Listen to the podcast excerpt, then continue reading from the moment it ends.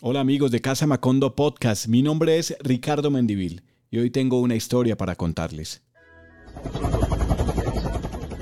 Ojalá podamos atestiguar el momento del hallazgo de los niños, que era lo que yo creo que el general estaba muy convencido de que eso es lo que iba a ocurrir en las próximas horas. ¿Cómo están haciendo? ¿Qué es lo que está pasando? Si a los militares les cuesta, a estos niños les tiene que costar mucho más. ¿Cómo es posible que esto esté ocurriendo? Leslie se metía a la selva con sus hermanitos, al patio de su casa. El patio de su casa es la jungla, es la Amazonía. Y se metía por horas. Y según el testimonio de la familia, incluso llegó a meterse por días, hasta que se le pasara la borrachera al padrastro, o incluso días, según el testimonio de algunos familiares. El miedo la estuvo preparando. El miedo la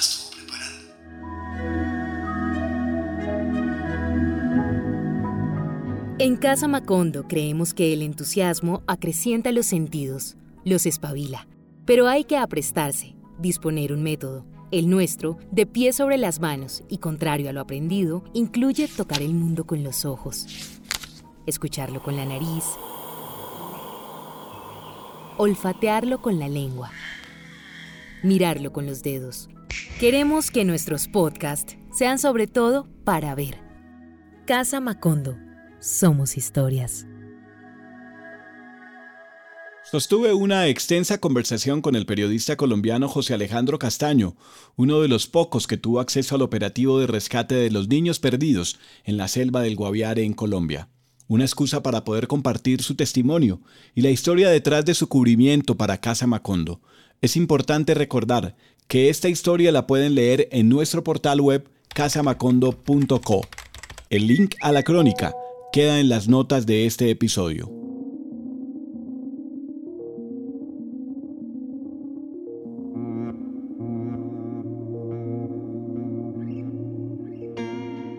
Al leer el relato de José Alejandro, es clave entender que la tarea de buscar a cuatro niños entre la selva supone sin número de dificultades para los rescatistas al frente de la misión.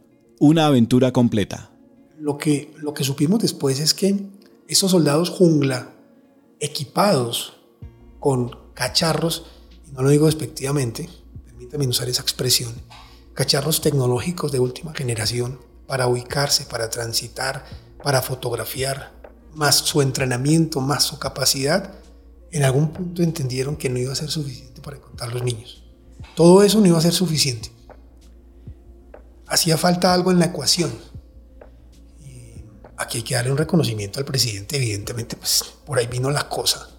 El presidente dice, aquí, aquí faltan indígenas. entonces... O sea, en el escuadrón de búsqueda faltan indígenas. Faltan indígenas. Entonces, estamos hablando de un, de un escuadrón aproximado de 120 soldados, 120 soldados jungla, soldados élite.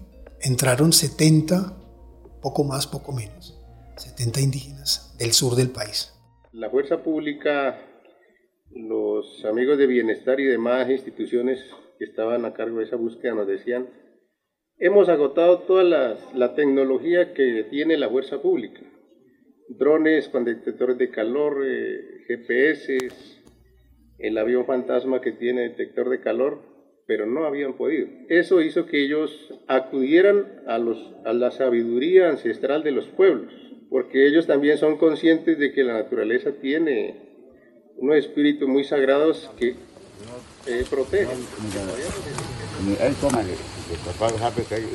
Son los indígenas que se saben mover en esa zona. Aquí no podían llegar indígenas del norte de Colombia que no están acostumbrados a, ese ambiente amazónico. Entonces entran comunidades del Putumayo, del Guaviare, incluso gente muy cercana a los mismos niños, a, la familia nuclear de los niños, entra el, padrastro, hace parte del, lo que llamaríamos el grupo de, búsqueda. Y, y, comenzó esta locura, ¿no? Comenzó este rastrear los niños a pie, metro a metro, en un lugar que es inmenso, realmente es un lugar muy extenso y las condiciones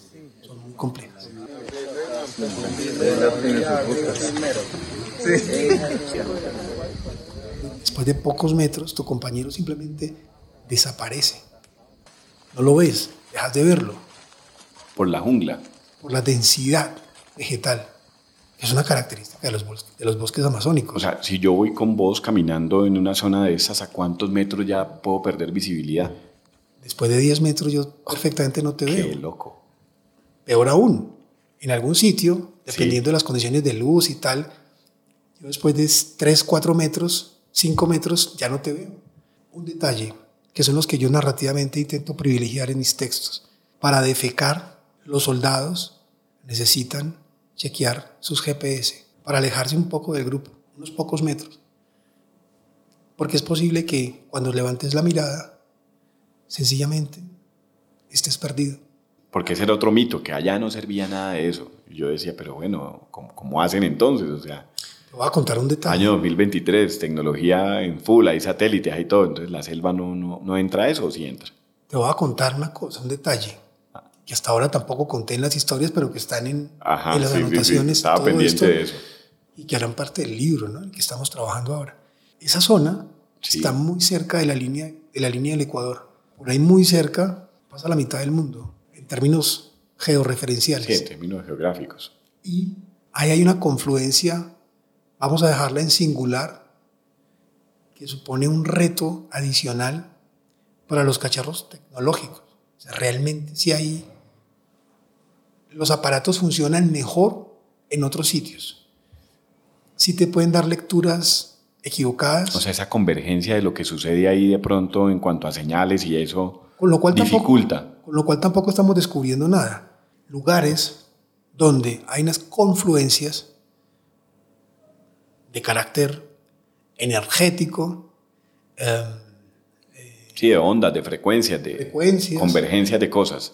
que hacen que estos aparatos funcionen, digamos, con menos fiabilidad o con menos rapidez. diferente. Digamos diferentes, diga- digamos diferentes. Entonces, ese es un hecho cierto ahí.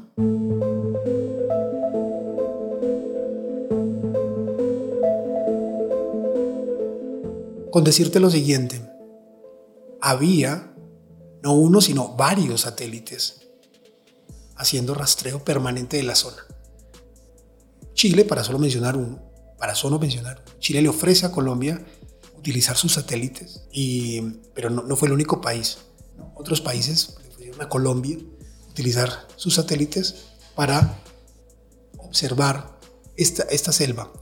Y hay lecturas de centímetros. Hay satélites que permiten verle los ojos a los monos. Un ojo satelital que es capaz de ver el color de los ojos de los monos. De ese nivel estamos hablando. ¿Cuál es el problema? La densidad vegetal.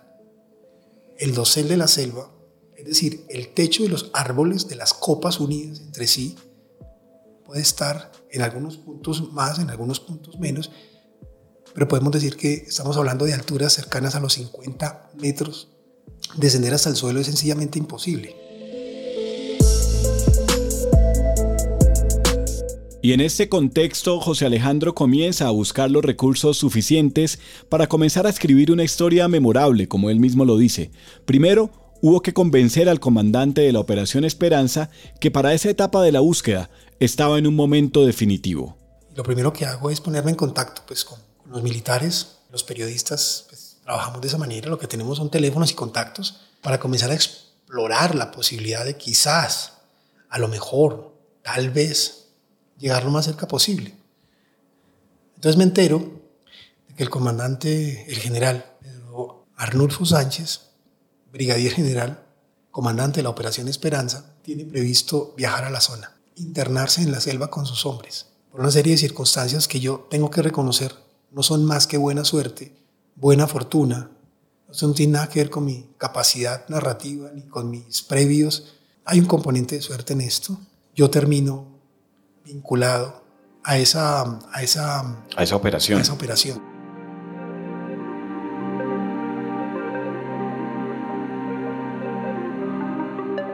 Yo, yo que tenía en la cabeza, yo digo, llego hasta San José del Guaviare, que es un lugar en el que he estado antes, etcétera. Me puedo arrimar incluso hasta Calamar, Sí, que es lo más al sur que uno puede bajar pues por carretera. sí, que es un sitio que también sí. que he estado antes. Es inhóspito, pero pues es llegable en carro. Sí, sí. Eh, es una carretera muy complicada y si, si es... Eh, en verano vos puedes hacer recorrido en dos horas. Es, correcto, sí. En invierno, ese recorrido de dos horas puede convertirse en 8, 10, 12. Sí, sí, sí. Ahora, ¿llego hasta Calamar a qué? Espera, a ver helicópteros pasar, ¿no? Pero bueno, quizás pueda hablar con los indígenas, con personas que están cerca de la operación. Eso es lo que tenía yo en el horizonte. Mi acto de temeridad más grande pasaba por ahí. Vámonos hasta, hasta Calamar. Bueno, pues resulta que puedo contarlo acá, ya que estamos en familia. Hablo con el comandante y él me dice, mire, tengo un listado de, periodistas nacionales e internacionales que me quieren acompañar. ¿Por qué habría de llevarlo a usted? ¿Por qué usted, por qué lo privilegia usted y no a los otros? Ahora, para todo esto contemos otra cosa. Repito, ya que estamos en familia. Casa Macondo como medio de comunicación tenía para entonces menos de un mes. Sí, sí, estábamos acabando de, Bueno, estamos, ese es el primer podcast. Fíjate, este es nuestro primer podcast. Estábamos en en plena definición de asuntos técnicos, claro, Estamos todavía pintando la casa. Estamos pintando la casa y estamos sembrando las maticas y tal. Estamos cuadrando unas cosas en el patio, en fin. Hemos movido cosas que pensábamos que ya teníamos organizadas. Bueno, en fin, todo lo que se presupone o entendería uno en plena, en plena mudanza. El general me pregunta, Casa Macondo. Me dice, oiga, ¿ustedes cuántas de esas revistas imprimen? Yo no, general, eso no se imprime alternativo. Ahora además, esto alternativo lo que quiere decir, lo que mucha gente entiende es, ah, ya entendí, pequeñitos, casi inexistentes. Peliones. Peliones. Están del otro lado de los periódicos o de los medios de comunicación tradicionales. En fin. Eso presupone una cantidad de cosas, ¿no? Sí, sí, claro, y no, y no necesariamente positivas. digamos, en un contexto en que te estás jugando que te suban a un helicóptero, que te vayas a una misión, pues el privilegio supone uno, presupone uno, pasa por otros medios de comunicación tradicionales. Claro, claro, claro, claro. Entonces el, general me dice, ¿por qué usted? Yo lo único que le digo es, mire, general, yo sí lo único que puedo asegurar es que voy a escribir una historia memorable. Una historia memorable, porque es lo que yo hago, no hago otra cosa. mi único compromiso profesional es que voy a escribir una historia memorable. Me dijo, bueno, mándeme la hoja de vida. Yo me imagino que él estaba considerando otras hojas de vida. Le mandé las carátulas de algunos de mis libros, entre ellos uno sobre las selvas y los bosques amazónicos del Perú, que fue un libro que escribí para la COP 2012, que editó, produjo Etiqueta Negra, la, famosa, revista peruana. De, crónicas y reportajes, o para que supiera un poco por dónde he transitado yo y cuáles son mis, mis tics mis manías a la hora de sentarme a contar una historia. El resumen es que el general me dice, bueno, lo espero mañana a 6 de la mañana en Bogotá. Yo lo estaba llamando desde Medellín, 5 de la tarde, día anterior. Y bueno, pues viajé a Bogotá con, toda la ilusión y, y, comenzó una historia al lado del general, al lado del comandante de la Operación Esperanza. Salimos desde Catam, volamos desde Catam y a partir de ahí comenzó un conversar incesante yo ya me, estando ahí, claramente, pues no hacía falta estar ahí, pero desde antes lo supe, pero claro, estando ahí lo confirmo y es que estoy siendo testigo privilegiado sí. de un instante histórico. Histórico, realmente histórico, realmente singular.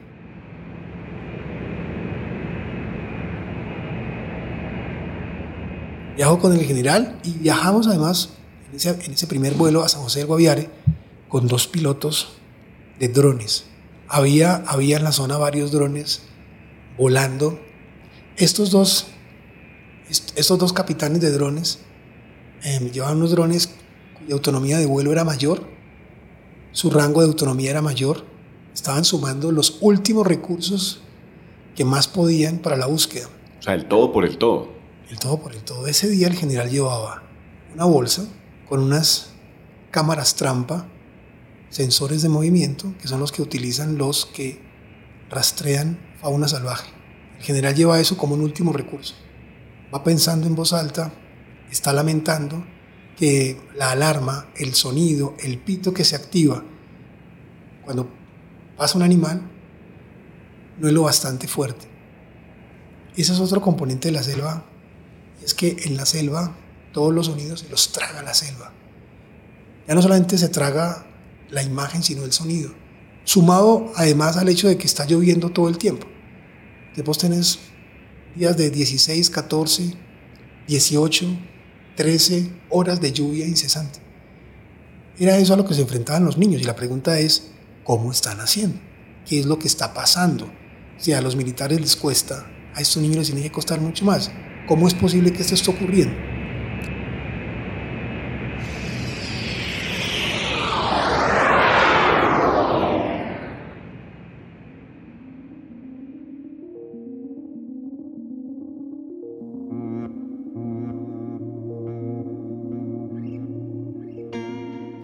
Comienza entonces el relato detrás de la historia en el vuelo del equipo a cargo de la operación, y que según su testimonio comenzó en el aeropuerto militar de Catam en Bogotá, pero no tuvo un aterrizaje típico. El recorrido terminó en un helicóptero artillado del ejército, cuyos ocupantes se descolgaron del aparato sobre las copas de los árboles de una selva espesa e impenetrable, para por fin llegar a la zona de la búsqueda.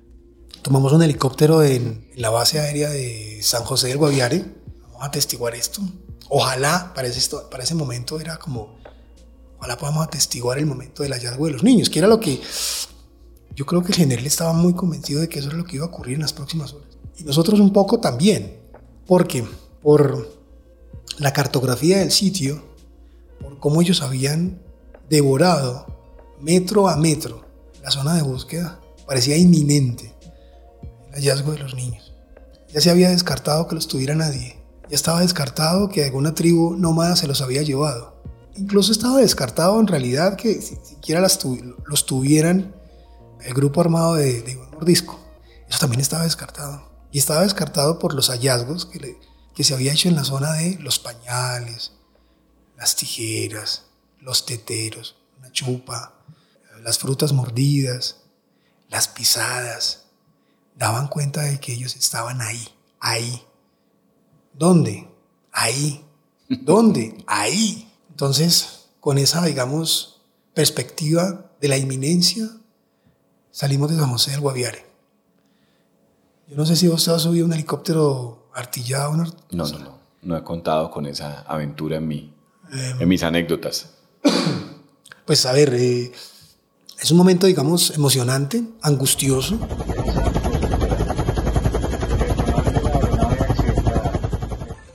Antes de, que le des vuelo, tienes que hacer una declaración en la que vos asumís la responsabilidad total de lo que pueda suceder. Es un helicóptero artillado en un contexto de mucha adversidad, de mucho peligro, y vos tenés que decir, mire, yo estoy acá por mi propia voluntad, por supuesto es verdad, no soy militar, no tengo entrenamiento militar, en este contexto pues, voy cuidado, evidentemente voy protegido por una gente que sí sabe de esto, pero los riesgos asociados a esto, pues simplemente los asumo.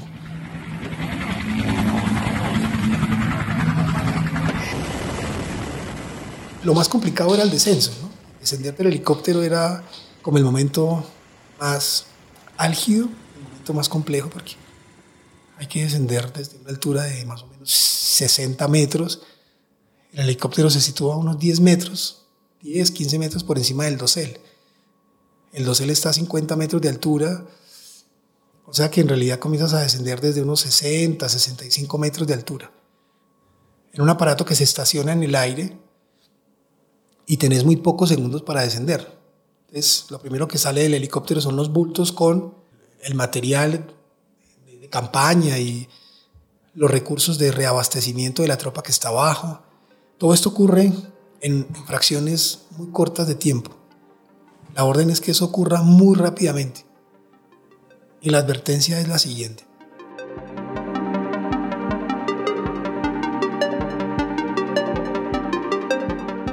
Si hay fuego cruzado, que puede ocurrir, si esa es una eventualidad, que le disparen al, helicóptero, justamente los helicópteros se hacen, se hacen mucho, digamos, el momento más, más crítico es cuando el helicóptero se estaciona. Sí, sí, sí. A muy baja altura, hablando de 65, 70 metros, eso es muy baja altura, eso está al alcance de un disparo de fusil desde tierra y además está estacionado, está quieto.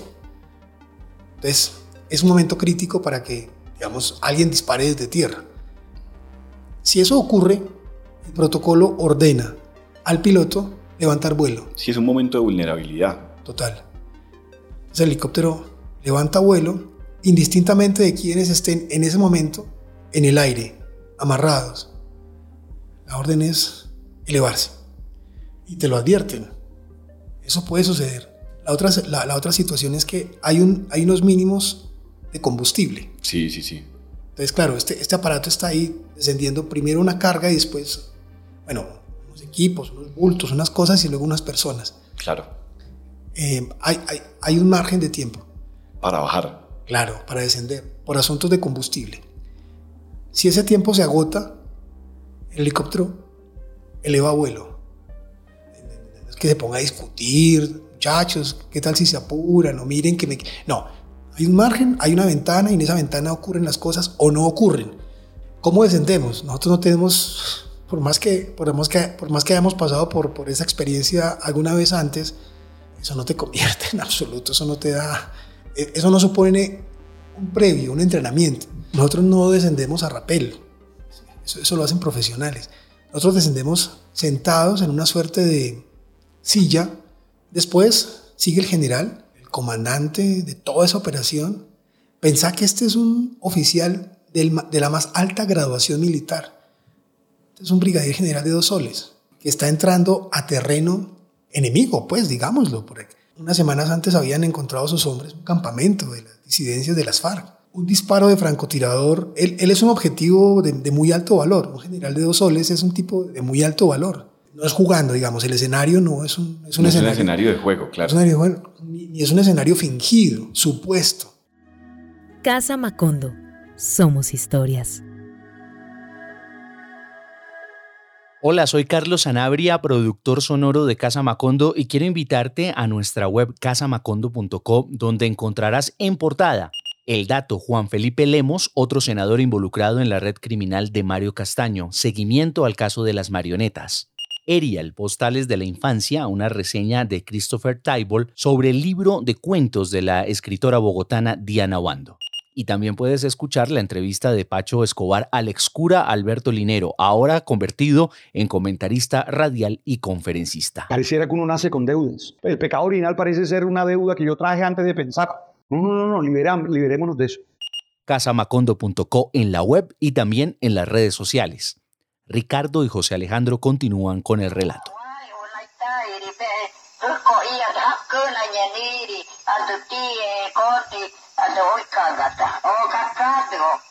Leli, le pido un favor, que yo soy su abuelita Fátima, usted me entiende, tiene que estar quieta, porque ellos le están buscando los ejércitos, ustedes también, ustedes.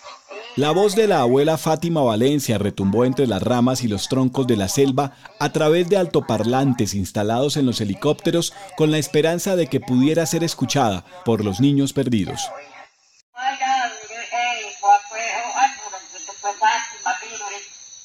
O sea, ella sabía o suponía que ellos se estaban moviendo. Sí, sí. Después, el contexto que después se supo. Después se supo, después supimos por qué, por qué es que no los encontraban. También su registro se emitió a través de las emisoras comunitarias de la región, con el mismo propósito, darle confianza al grupo y lograr que se detuvieran en su marcha.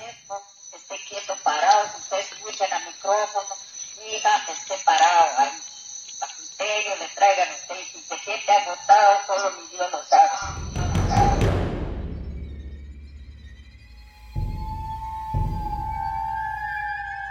y en lo que parecía obvio para José Alejandro había una duda, y que sería fundamental en el desarrollo de su historia. Ahí hay un detalle también importante, me parece que no es un detalle menor.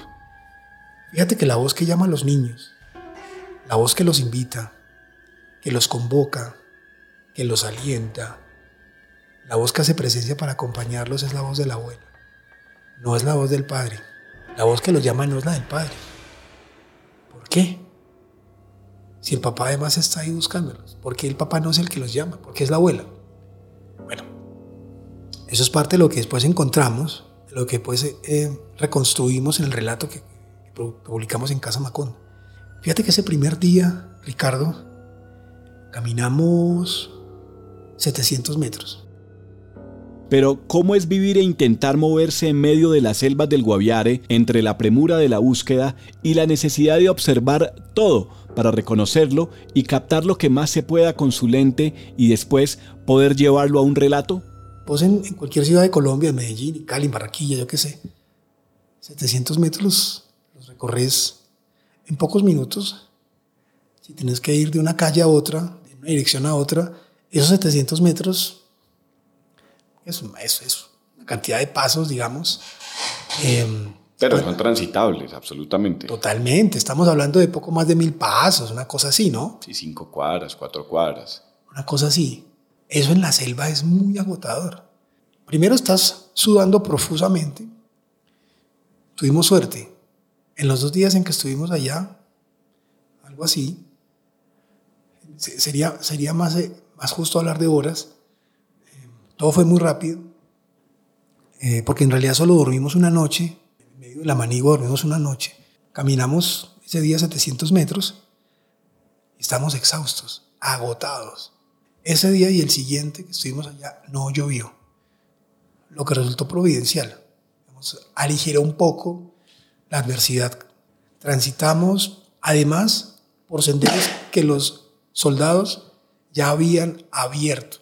Y sin embargo, ni está lloviendo, el sendero ya está abierto, se hace muy difícil.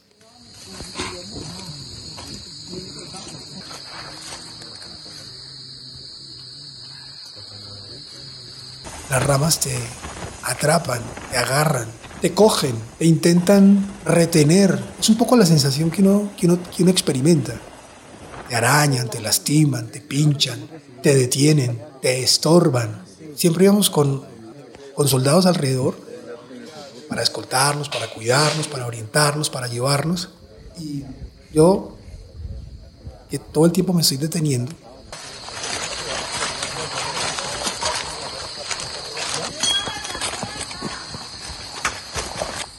porque me interesa la hoja, porque me interesa el, el bicho, la mariposa, el gusano, la semilla, me interesa el doblez de la hoja, me interesa el rastro de la larva que se alimenta de las hojas, me interesa el níquel, el hongo, todo eso lo estoy mirando. Es parte de mi locura, ¿no? Curiosidad, claro. Absolutamente. Y la orden es avance, avance, avance, avance. Esa tos la trajo de allá, ¿no? Esa tos la traje de allá y nada que se quita. La he ido superando de a poquito, pero esa tos la tengo de allá. O sea que para, para, para los que lo vieron en redes sociales no era Qué vergüenza ese video. no era, no era fingido, era, es real, ¿no? Y me consta y lo, lo puedo constatar aquí personalmente. Eh, lo he visto tres veces desde que llegó y las tres veces ha estado con esa tos. Eso que me he estado ya tomando cosita. De la humedad, me imagino. Sí, sí, sí, sí. Sí, eso, eso y además es que estás todo el tiempo sudando. Estás todo el tiempo sudando. Eh, entonces, bueno, yo traje, yo no, yo no sé si traje 25 o 30 videos de mi reportería. Digamos que la mayoría, la inmensa mayoría de las imágenes, descripciones que yo hago de, en mis textos, de sonidos, de escenas, pues obviamente las tengo sustentadas en, en video. Es una maravilla poder hoy tener estos cacharros tecnológicos que lo acompañen a uno. Entonces tengo tengo veintitantos videos atestiguando esta búsqueda.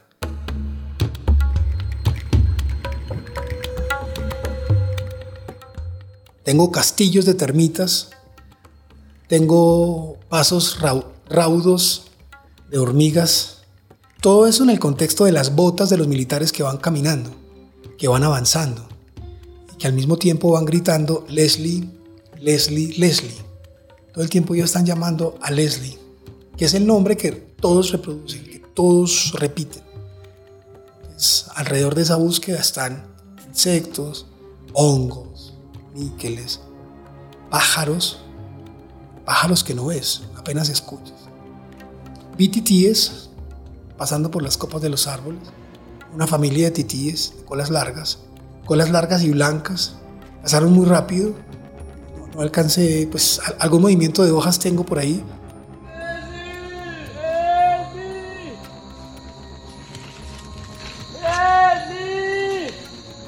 Yo les preguntaba a estos militares cuando hacíamos una pausa para, para tomar agua, en fin, ¿qué tenía de especial esa selva?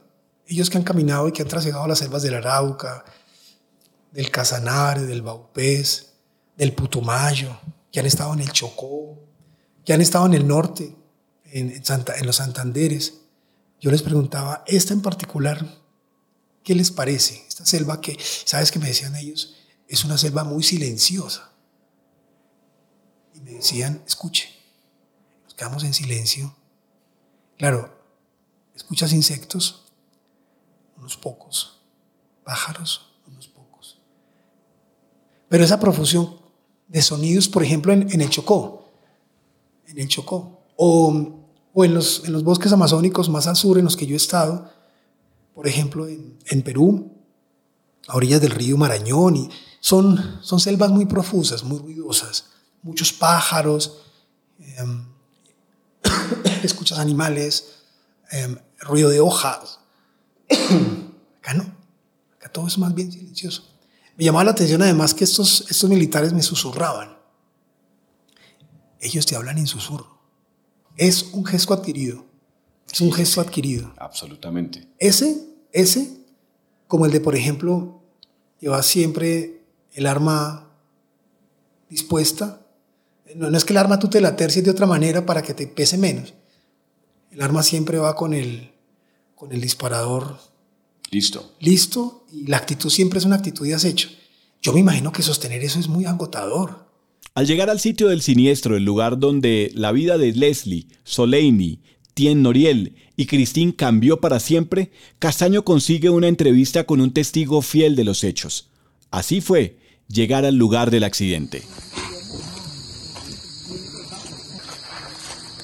En, un accidente aéreo siempre hay muchos olores, y como que la inminencia de la muerte está ahí, palpable. Este avión, en la parte, en el techo donde se golpea el dosiel, hay un árbol enorme, que es el que fractura parte del ala. Y es el que precipita el avión a tierra. Entonces me encantó dar con, con el nombre del árbol. Es un cedro amargo. Y el nombre me parece muy revelador cedro amargo, un árbol muy alto, que los militares que habían despejado ya la zona, que habían talado la mayoría de los árboles que están ahí para poder, para poder ingresar, ese cedro amargo, sin embargo, no fue cortado. Es un cedro de, yo calculo, entre 45 y 50 metros de altura, una cosa así, es un árbol realmente muy imponente. Ese árbol todavía está ahí, está en pie. Me encanta, me encanta cuando digo estas cosas porque... Pero ese árbol es el con el que impacta. Sí, eso hace parte del, conjunto de árboles. Porque contra... que impactó varios en sí, sí, sí, pero el golpe final, se el golpe final, ah, okay. se lo da en parte a esta y se fractura el ala. Por, me imagino por, por lo que describís de su, de su imponencia, robustez. de su robustez, claro. Sí. Yo entrevisto el árbol. Me encanta decir estas cosas porque colegas empiezan a rascarse. ¿Entrevistaste el árbol? Sí, por supuesto. El árbol, entrevisto el árbol, le hago preguntas al árbol, el árbol me responde cosas. Eso es, eso es ni más ni menos periodismo. Además, un periodismo de, de exactitud. Eso no es otra cosa. Algunas quieren, algunos quieren revestir eso de, de fantasía, locura. De fantasía, locura. No, no, no. Eso es periodismo llano. Eh, el árbol está ahí. Es un árbol que mide lo que mide, que tiene la contextura que tiene, que huele a lo que huele, que cuando le paso la mano toco lo que toco, que ese árbol además responde a un nombre, ¿no? Ese árbol tiene un nombre. Y ese árbol está ahí atestiguando que el ala derecha se fractura contra sus ramas más altas. Ahí no hay nada de invención. Y eso lo sé porque estoy ahí con el árbol. Testimonial, claro. Por supuesto. Y además, son ese tipo de cosas las que justifican que estés ahí. También es eso, pero lo más valioso no es solamente eso. Es atestiguar el grupo de hormigas que discurren a un lado de los restos del fuselaje, por sobre los zapatos de quienes viajaban en el avión. Es el escarabajo arlequín escarabajo muy grande, que se está alimentando de troncos que los militares ya cortaron, muy cerca donde hay pañales de los niños. A eso vas a esa zona, a ver ese tipo de cosas. Y leerlas y saberlas interpretar, me imagino. Claro, imaginarlas para entenderlas. Y entenderlas además en función del conjunto del relato. Entonces yo tengo el video del escarabajo arlequín. Pero también hay que saber que ese es un escarabajo y que, que se llama arlequín y que es y que come madera. Saber ese tipo de cosas desde antes te permite una comprensión.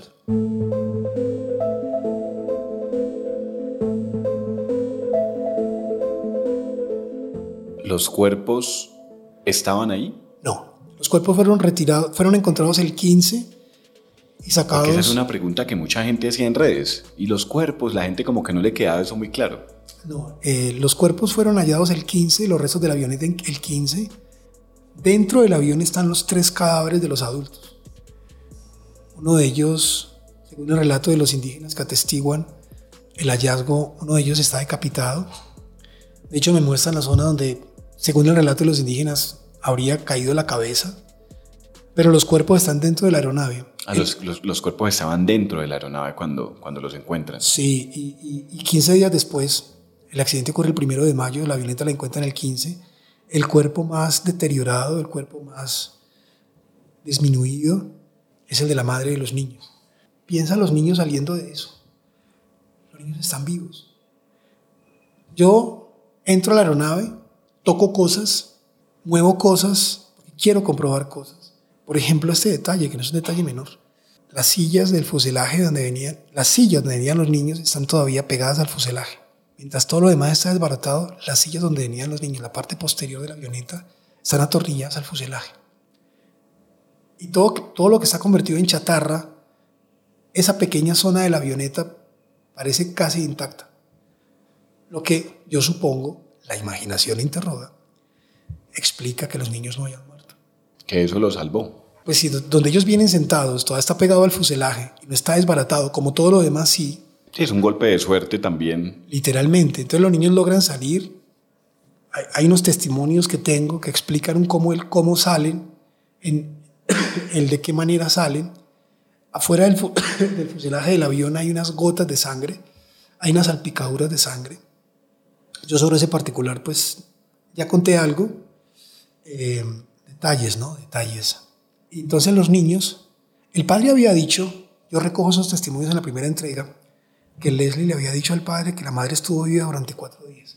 Claro, eso queda desmentido porque, entre otras cosas, el informe de medicina legal al que, tengo, al que tuve acceso eh, hace una descripción de los cuerpos. Los cuerpos mueren por politraumatismo severo, desprendimientos, sangrado profuso, si la madre no tuvo ningún, nunca tuvo oportunidad de sobrevivir.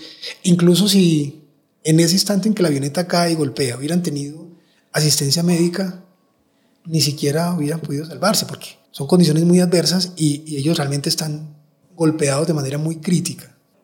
Los niños, sin embargo, no. Los niños, salvo algún golpe, que sí recibieron algunos golpes, tengo, tengo parte de la descripción de esos golpes, los niños están bastante bien.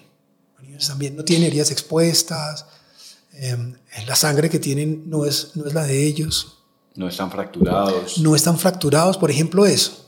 Ninguno de los niños sufre fracturas. Sí, que una, una, contusión, salir a caminar en la selva con una contusión. No, calcula, con, por ejemplo, con una fractura expuesta. Claro. Eso habría supuesto una realidad, un contexto muy distinto y, quizás la historia que estamos contando hoy feliz hubiera sido otra. O de pronto les hubiera imposibilitado moverse.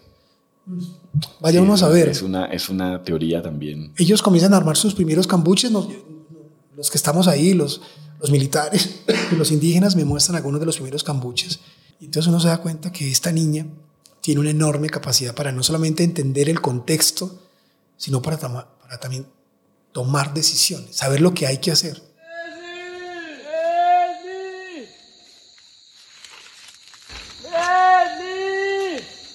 Comprensión, una lucidez, una capacidad. Lo de Leslie es extraordinario. Decía un indígena que Leslie es bióloga, geógrafa, es una experta en supervivencia. Y uno dice, pues sí, todos esos pequeños saberes los tenía ella, tenía ella en sí. Ella toma los celulares de los adultos y se los lleva y se los lleva a sabiendas de que esos celulares ahí no funcionan, no les sirven. Ella se los lleva para jugar. Fíjate, su madre está muerta y además de la, de la manera en que, está, en que lo está, ella decide, ella es capaz de ver que van a tener que transitar aburrimiento, ocio en esos días. O sea, van a pasar por todos esos estados. Ella es capaz, sin, si no de avisorarlos con total claridad, por lo menos de intuirlos.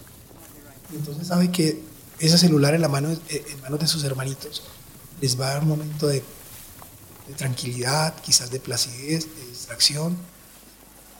Ya veremos cuáles son sus palabras. Esas son las mías de momento.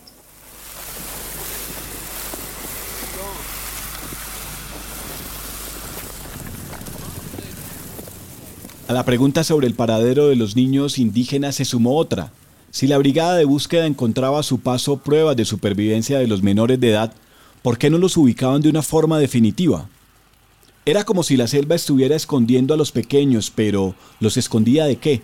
¿Tenían miedo de ser encontrados? ¿Por qué?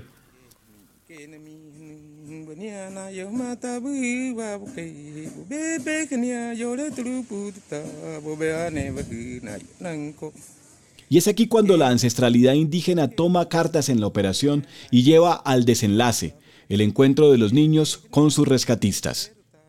Nosotros ese día, caminando hacia la avioneta, nos cruzamos con los niños. Eso es un hecho. Los niños estaban ahí. El general además, hay un punto que me dice, nos, lo- nos los cruzamos. Ellos tienen claro eso, pero no los hemos podido ver. Ellos están ahí. La explicación de los indígenas es que eso es así de cierto, eso es tal cual como los militares lo decían, nos los hemos cruzado, pero no los hemos visto. Los indígenas dicen, no los hemos visto porque ellos están en otra dimensión espiritual. Ellos ya no tienen sus cuerpos, ellos están en otro plano.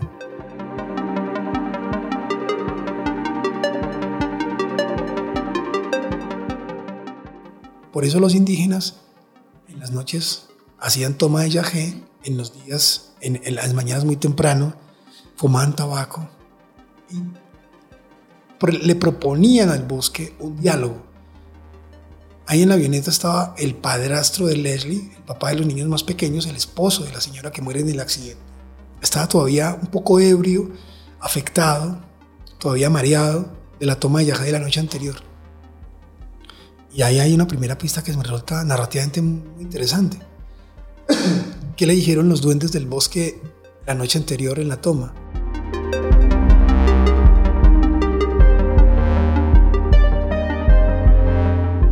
Poco y nada. Como si estuvieran molestos con él. Uno puede suponer eso, uno puede indagar eso, preguntar eso. Y después tiene sentido la pregunta, porque, en fin, hay unos relatos que señalan al padre como un padre que golpea, Que ejerce violencia. que sí. ejerce violencia sobre, sobre la madre y sobre la niña. En los planos del hallazgo donde encuentran a los niños, hay una correspondencia. Ellos tienen una cartografía por cuadros de la zona de búsqueda. Y los niños, donde fueron encontrados los niños, se corresponde a una zona. Cada cuadrito es un kilómetro cuadrado. Cada uno de esos pequeños trazos es un kilómetro cuadrado. Y donde los encuentran es una zona que, por la que habíamos nosotros pasado el día anterior. Muy cerca de ahí, muy, muy cerca, por, por un borde, digamos, de esa zona. Pero los niños, lo que no sabíamos entonces era que los niños no se dejaban ver. Se escondían. Sí, sí, los niños se escondían.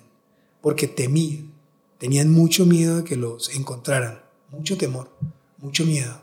¿Y ellos lo dicen en algún momento? ¿O eso se intuye? ¿O cómo llegan ustedes también desde ese encuentro a, a esa conclusión?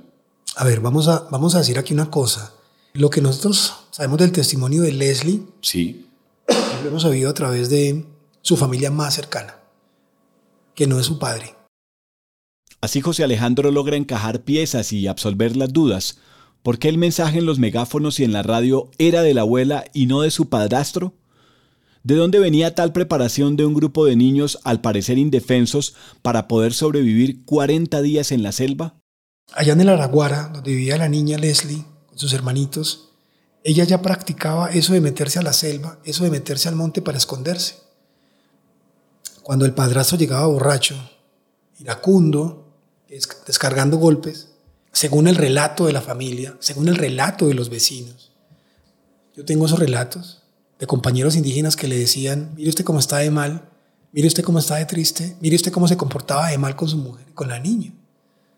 Es un reclamo que le hacen algunos indígenas estando allá en medio de la búsqueda, al padrastro. Mire usted cómo está de triste, mire usted cómo era con ellos. Leslie se metía a la selva con sus hermanitos, al patio de su casa. El patio de su casa es la jungla, es la Amazonía. Y se metía por horas. Y según el testimonio de la familia, incluso llegó a meterse por días.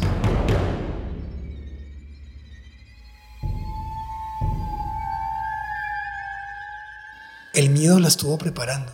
Ella salía de la casa con agua, algunos pocos víveres, con algún machete, con sus hermanos, a meterse a la selva horas hasta que se le pasara la borrachera al padrastro, o incluso días, según el testimonio de algunos familiares, la niña llegó a estar días, días en la selva, con sus hermanitos. O sea que ella estuvo practicando sin preverlo, sin saberlo, adquiriendo ya no solamente la capacidad para estar, yo creo que la capacidad emocional. Nosotros no tendríamos ninguna posibilidad de subsistencia tanto tiempo. No, no, no, no. Pero, pero para estos niños, porque una cosa es el asunto físico, que ya de por sí es complejo, la adversidad.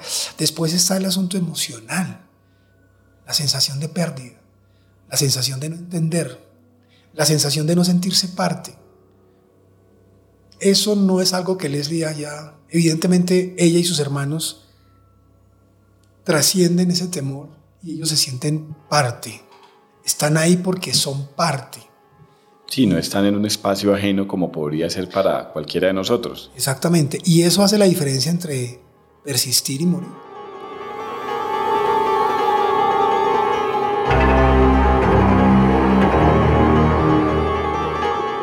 Esta fue la historia detrás de un rescate que unió a todo un país dentro de la esperanza de encontrar a los niños indígenas después de 40 días de desaparecidos en las selvas colombianas.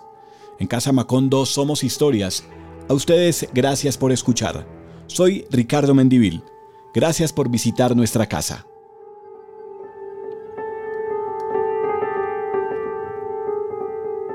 Casa Macondo. Somos historias.